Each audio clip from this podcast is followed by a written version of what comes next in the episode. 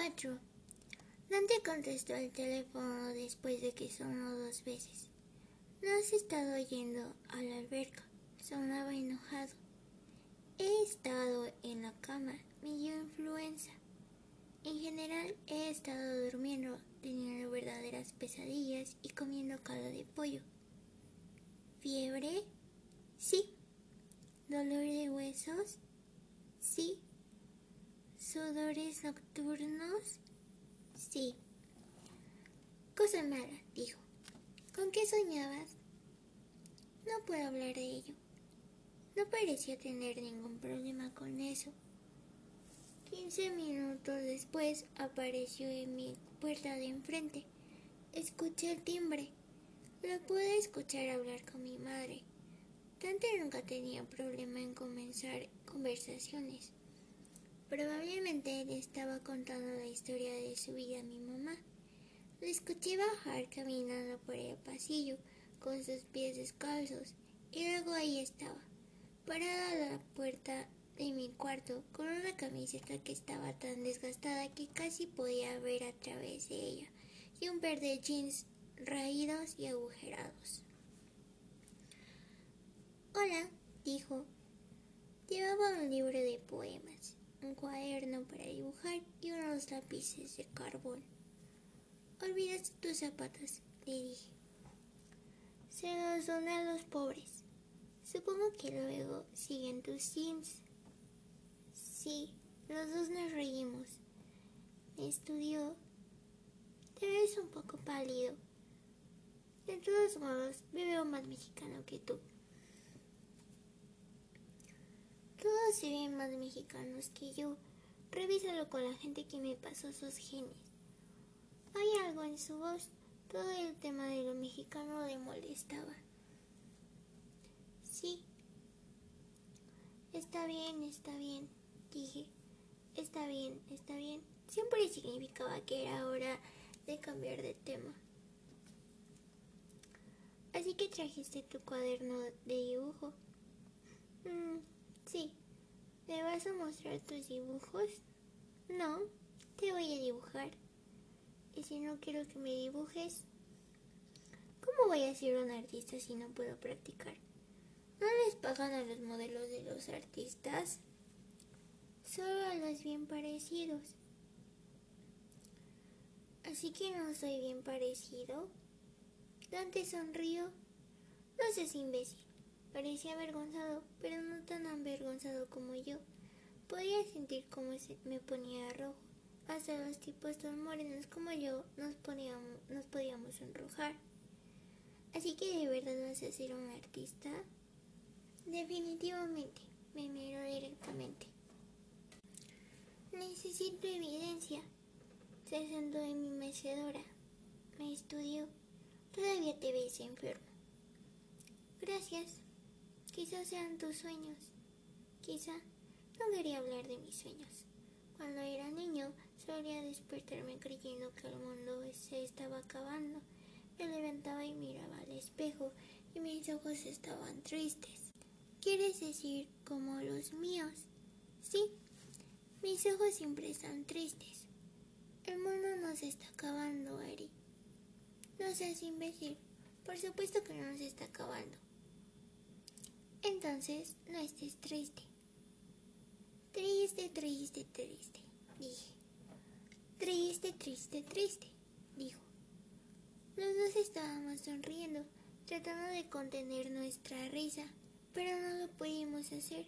Yo estaba contento de que hubiera venido. Estar enfermo me hacía sentir frágil, como que podría romperme.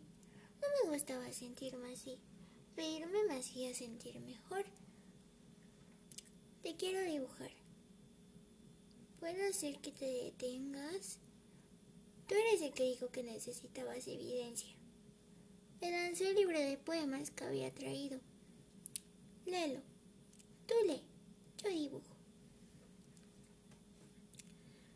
Luego se quedó bien callado. Sus ojos comenzaron a buscar todo, el eh, todo en el cuarto. Yo, la cama, las cobijas, las almohadas, la luz. me sentí nervioso y torpe, y cohibido e incómodo. Los ojos de Dante sobre mí. Bueno, no sabía si eso me gustaba o eso no me gustaba. Solo sabía que me sentía desnudo, pero había algo que me estaba corriendo entre Dante y su libreta de dibujo que me hizo sentir invisible y eso hizo que me relajara. Haz que me vea bien, dije. Lee, dijo, solo lee. No me tomó mucho tiempo olvidar que Dante me estaba dibujando y solo leí. Leí, leí, leí. A veces miraba hacia él, pero estaba sumergido en su trabajo. Regresé al libro de poemas. Leí una línea y la traté de entender. De lo que no es nuestro están hechas las estrellas. Era una cosa hermosa de decir, pero no estaba seguro de lo que significaba. Me quedé dormido pensando en qué podría significar la línea. Cuando desperté, antes se había ido. No había dejado ninguno de los dibujos que había hecho de mí, pero sí dejó un dibujo de mi mecedora. Era perfecta. Una mecedora contra las paredes desnudas de mi cuarto. Había capturado la luz de la tarde que se colaba en el cuarto, la madera en que las sombras caían en la silla y le daban profundidad, y la hacían parecer como algo más que un objeto inanimado.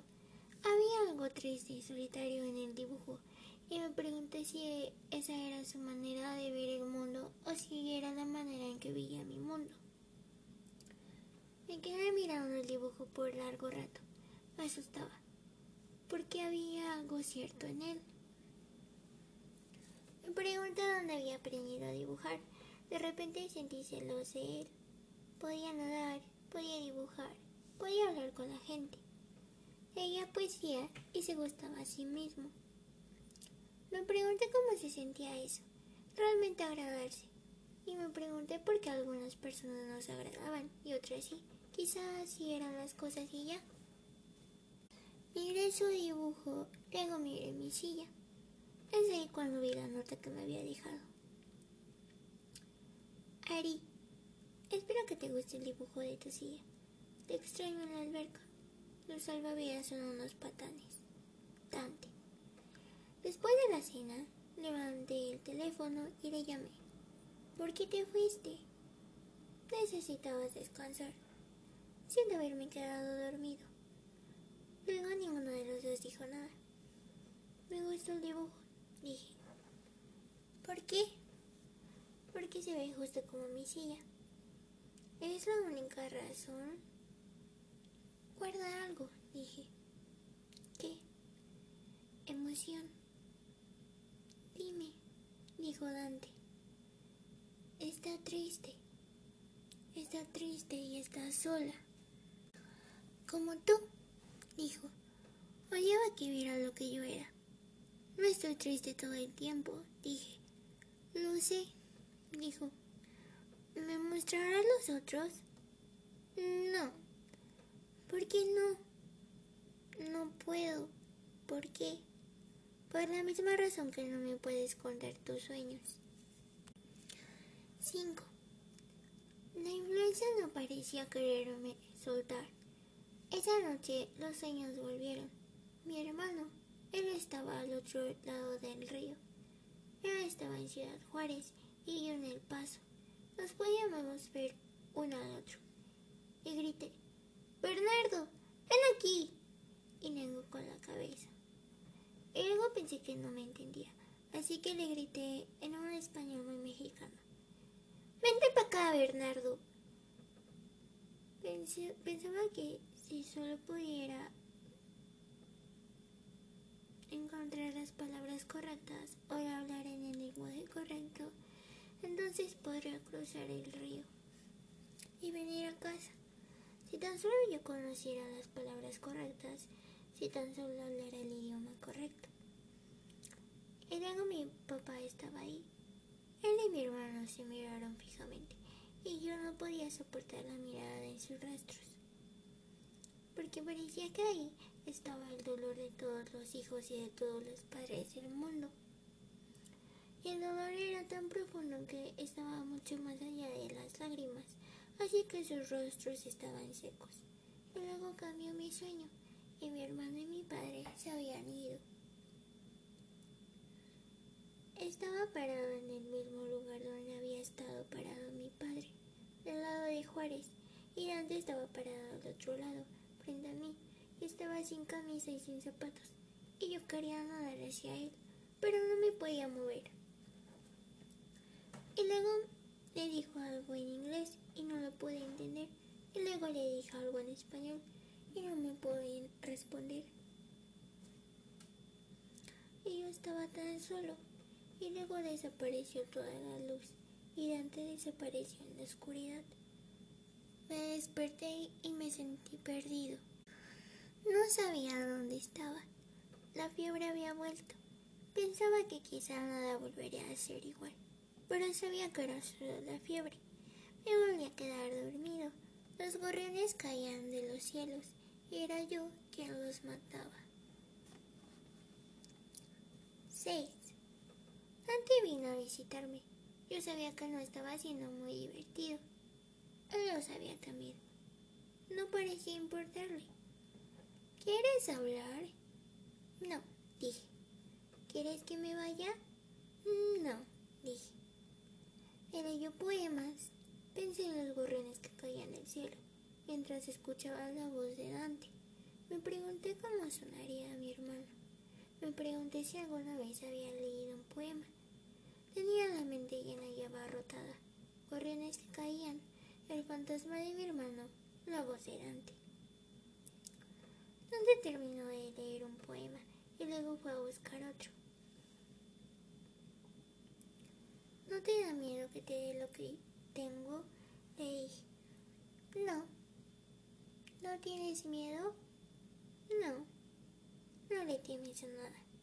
Le temo a muchas cosas, Ari. Podría haber preguntado qué.